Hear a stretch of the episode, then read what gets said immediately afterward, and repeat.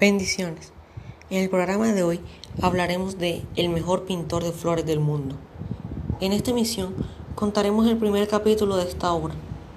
En un pequeño pueblo perdido en la cordillera de los Andes estaba don Pedro, un maestro de escuela que llevaba años dando clases. Él sentía que era momento de retirarse, pero para ello debían enviar a varias personas jóvenes para hacerse cargo de los salones, porque de momento él y su esposa, doña Carola, se hacían cargo de todo. Pero doña Carola no dictaba clases, sino que hacía otras cosas, como vigilar a los estudiantes y actividades semejantes. Por lo que la aparición repentina en el pueblo de un hombre viejo que se sentaba bajo la ceiba de la plaza a contar diferentes historias causó gran interés entre los muchachos. A medida que más niños iban a escucharlo, don Pedro notó que los estudiantes no prestaban mucha atención a la última clase del día, pensando en salir a escuchar los cuentos de aquel hombre misterioso así que siempre que doña Carola tocaba la campana,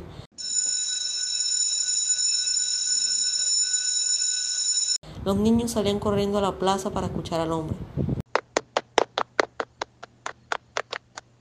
Don Pedro se dio cuenta que el hombre les comunicaba las historias con una emoción especial y las narraba como si fuera un actor entrenado para muchos papeles.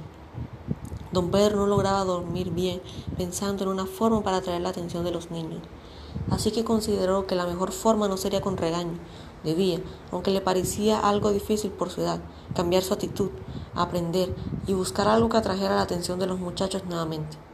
Así que el sábado, cuando los niños no tenían clase, decidió levantarse más temprano que su esposa, pues no quería que ella opinase sobre lo que estaba a punto de hacer.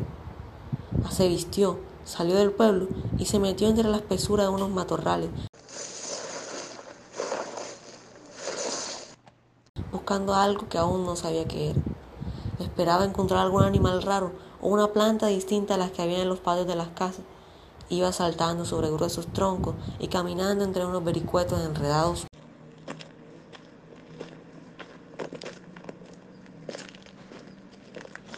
para no caer en caminos desconocidos.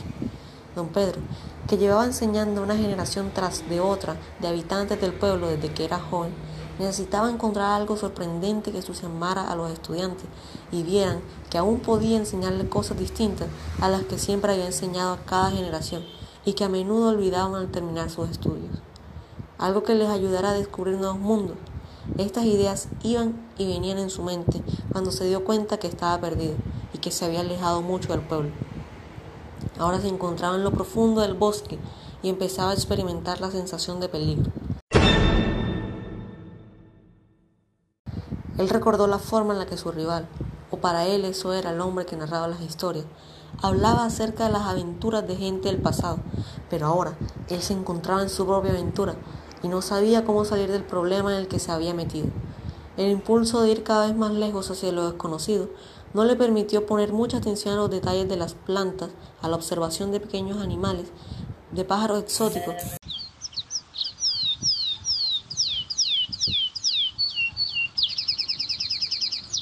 de flores raras, y entonces decidió que lo mejor sería regresar, y en el camino recolectar muestras de plantas, piedras de formas raras o mariposas de colores extraños.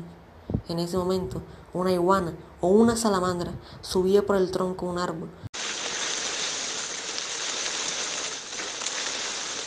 Pero hubiese necesitado un saco o una pequeña jaula para llevarla consigo. Justo en ese instante, notó que no contaba con nada para recoger aquellas cosas que hubiese encontrado. Después de caminar mucho, sintió hambre y dolor en las piernas. Ah. Así que no tuvo más remedio que sentarse sobre una gruesa raíz que había en el suelo, mientras pensaba en qué haría para volver a su casa. Hmm, ¿Qué podría hacer?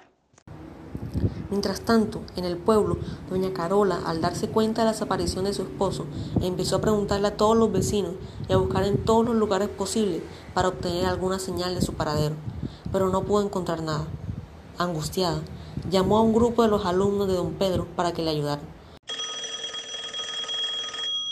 Ellos se reunieron y después de caminar de un lado para otro, concluyeron que su maestro se había marchado, quién sabe por qué. Pero no podían volver con una respuesta tan pobre, así que se dividieron en cuatro grupos liderados por Jacinto, un muchacho inteligente que se destacaba como el más capaz. Cada grupo corría de un lado para otro, como si estuvieran buscando algo que se les había perdido. Recorrieron todas las calles, preguntaron por todas partes e incluso buscaron en algunas veredas a las afueras del pueblo, pero no obtuvieron ninguna pista. Esto fue todo el primer capítulo de El mejor pintor de flores del mundo. Espero que les haya gustado mucho. Gracias por su atención.